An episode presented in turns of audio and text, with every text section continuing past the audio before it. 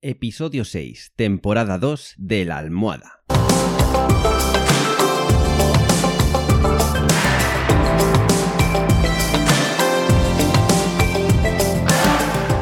Bienvenidos y bienvenidas a esta segunda temporada del podcast de La Almohada, un podcast en el que os cuento los trucos y estrategias para que podáis vivir sin complicaciones, con un mayor control de vuestra vida y que podáis ser vuestra mejor versión. En resumen, para que seáis más felices, que nos lo hemos ganado. Así que, si ya estamos todos, ¡comenzamos!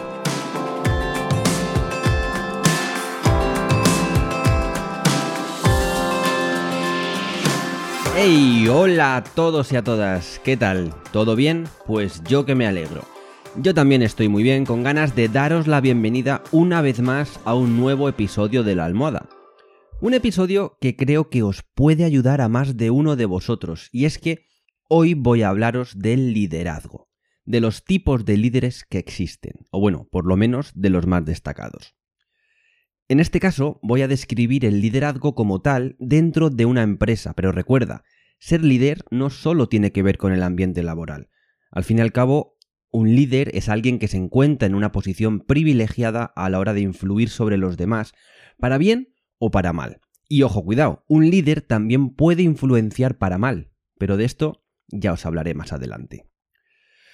El caso es que, como líder, puedes tener influencia sobre un departamento o un grupo de trabajo, pero también sobre un grupo en general, ya sea un equipo deportivo, tu pandilla de colegas o incluso sobre tu propia familia. Por eso hay que tener muy claro que ser líder no es lo mismo que ser jefe.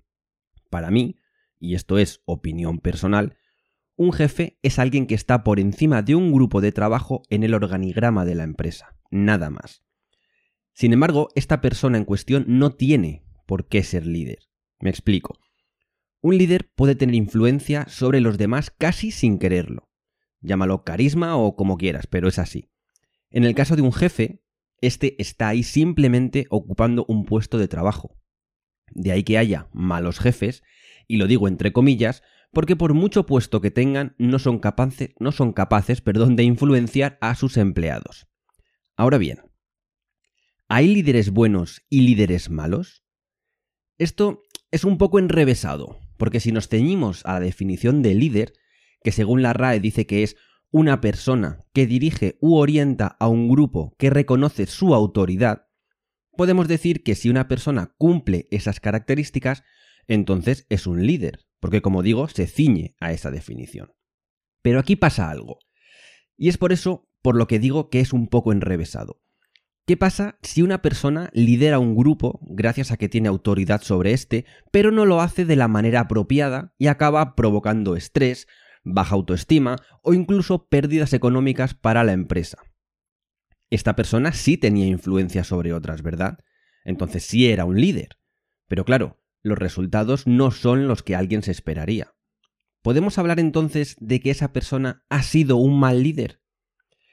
Es verdad que, generalmente, cuando oímos hablar de líderes, siempre nos los imaginamos como héroes, como alguien al que, al que todo el mundo quiere seguir, alguien en la que mucha gente se ve reflejada y quieren seguir sus pasos. Pero no. Ser líder no tiene por qué ser así. Un líder no es alguien con mucho carisma que tiene detrás a su séquito de seguidores y que haga lo que haga siempre va a estar bien. Un líder también se equivoca. Eso sí, también puede ser un buen líder en lo que se refiere al trato de tus compañeros.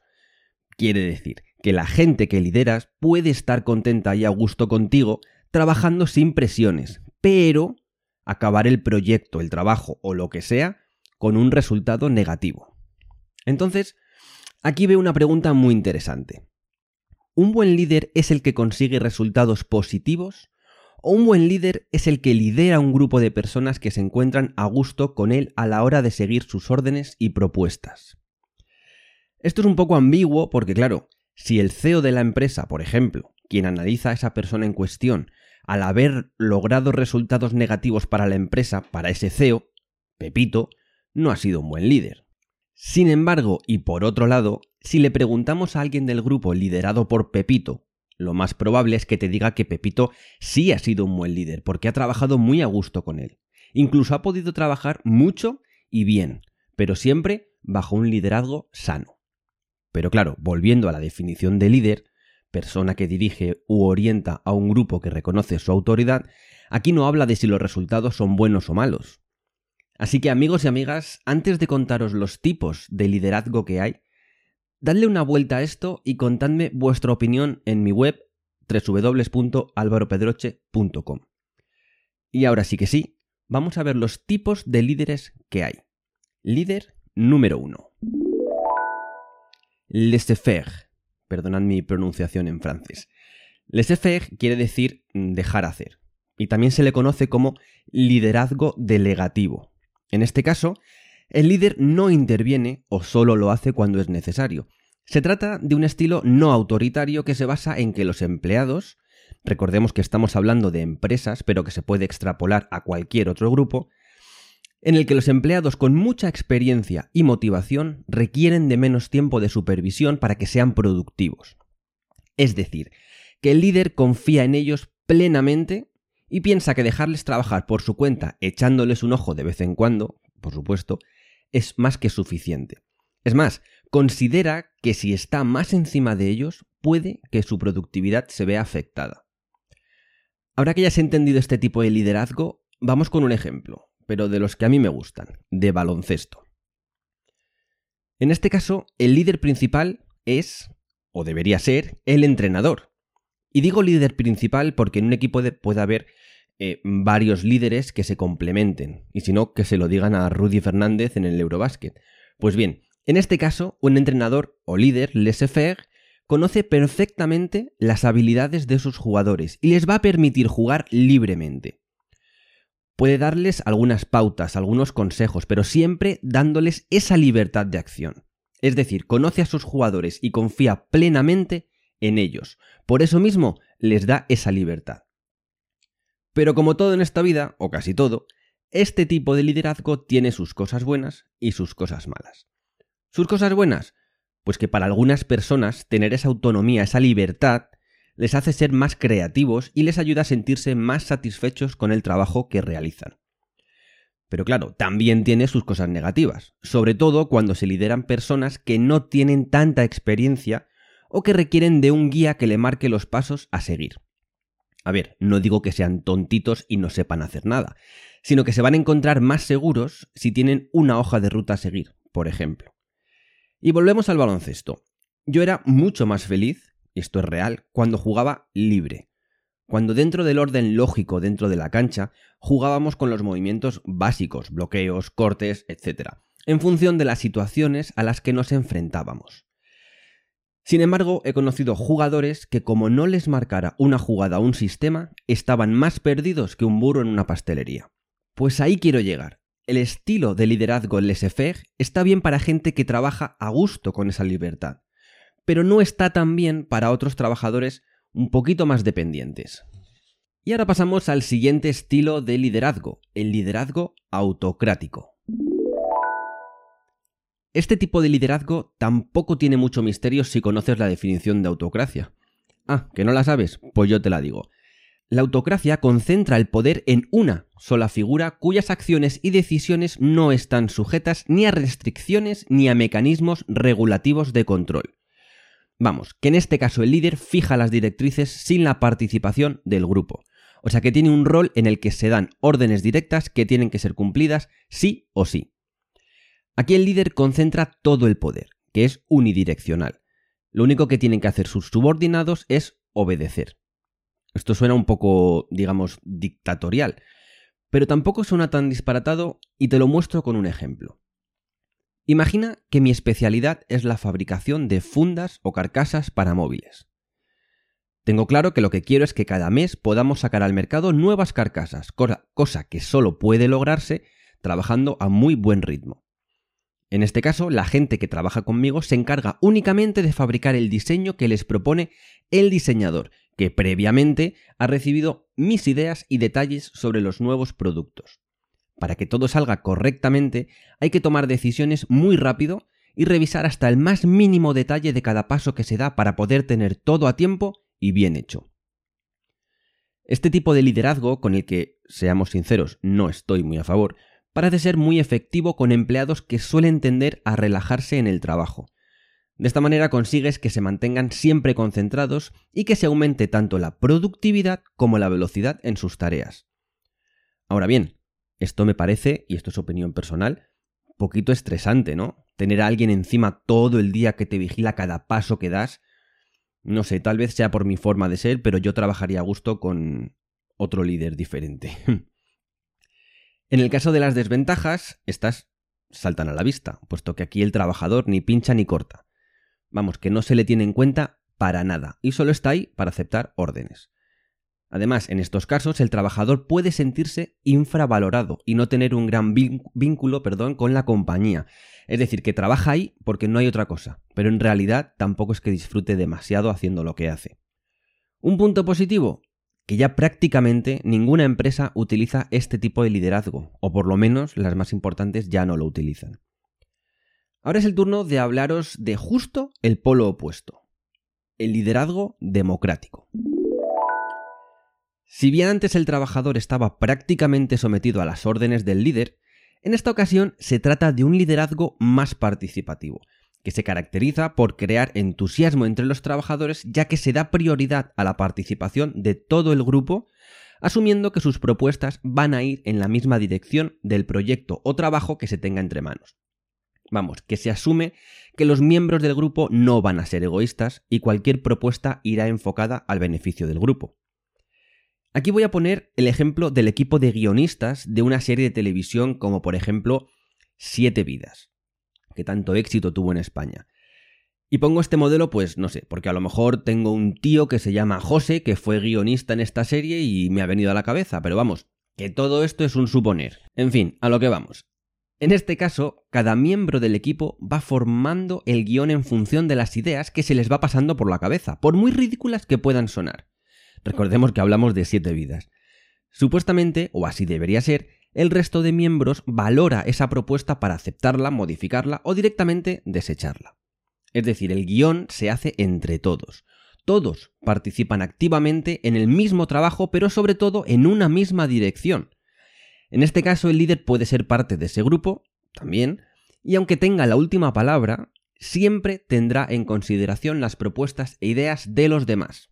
En el liderazgo democrático, las ventajas están claras. El líder se gana al equipo porque sus miembros participan y contribuyen en el proceso de decisión, lo que hace que los empleados se terminen sintiendo parte de la empresa. ¿Y qué jefe no quiere eso? Esa máxima implicación de sus trabajadores.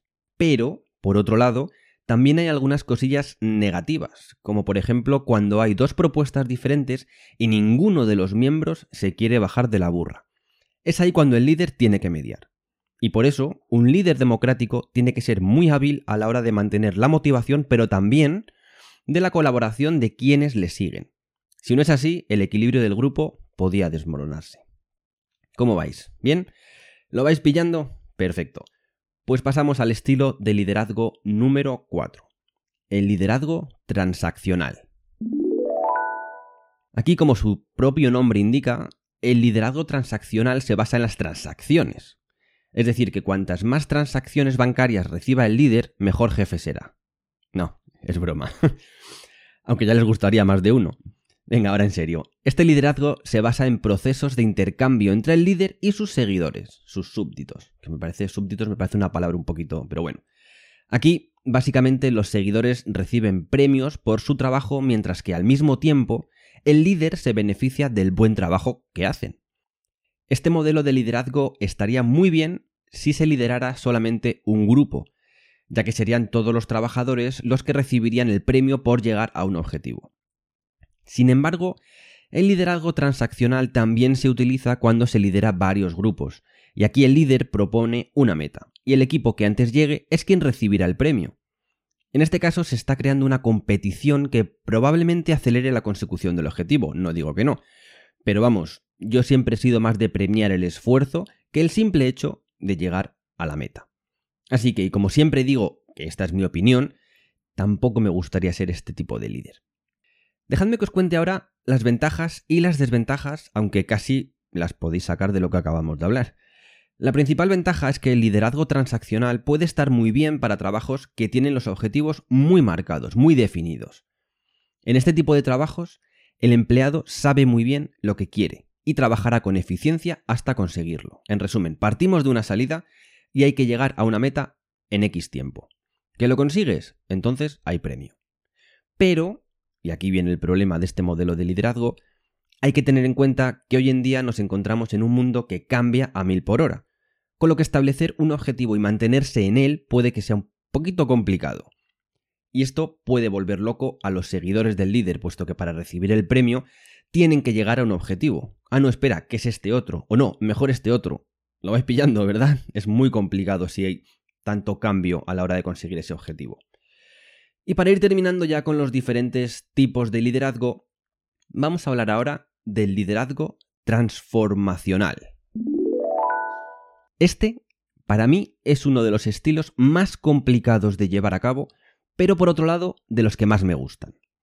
Y es que para ser un líder transformacional, tienes que tener un carisma del tamaño de un cepelín, este tipo de líder suele tener un altísimo nivel de comunicación para lograr los objetivos.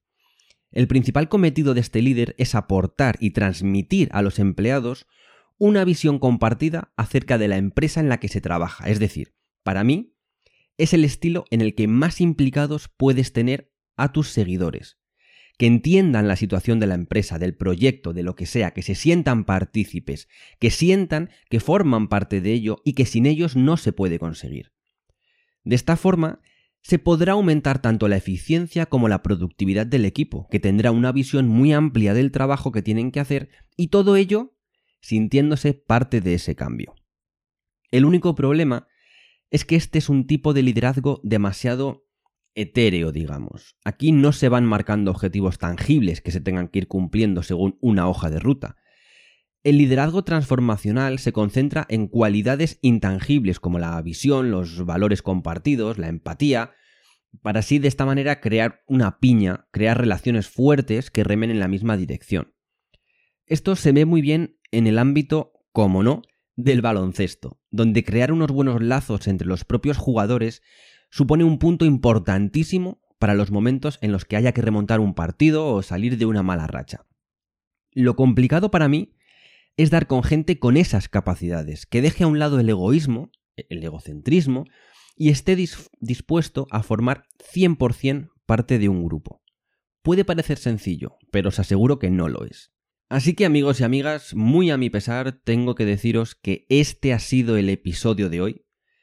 Ahora bien, una vez que has llegado hasta aquí, que no sabes cuánto te lo agradezco, quiero que analices varias cosas. ¿Te has sentido identificado o identificada con alguno de estos líderes? ¿Ya eres alguno de estos líderes y te gustaría cambiar tu estilo a otro? ¿A cuál sería y por qué? ¿Has descubierto el tipo de líder que es tu jefe? Y ahora cuéntame, ¿crees que lo está haciendo bien? Como ves, de este episodio pueden salir varias preguntas que, una vez que ya conoces los principales estilos de liderazgo, puedes ser interesante e incluso divertido adivinar tanto qué tipo de líder eres como identificar los líderes con los que nos relacionamos cada día. Vale, ya tienes deberes hasta el próximo episodio. Y ahora sí que sí, amigos y amigas, me despido no sin antes recordaros que podéis contactar conmigo a través de mi web www.alvaropedroche.com, desde donde también podéis seguirme en otras redes sociales. Y como siempre, os espero en iBox, Spotify, Anchor, Apple Podcast y Google Podcast un millón de gracias por acompañarme un día más, ya que sin vosotros todo esto no sería posible. Un abrazo enorme y como siempre digo, espero que seáis muy, muy, muy, pero que muy felices.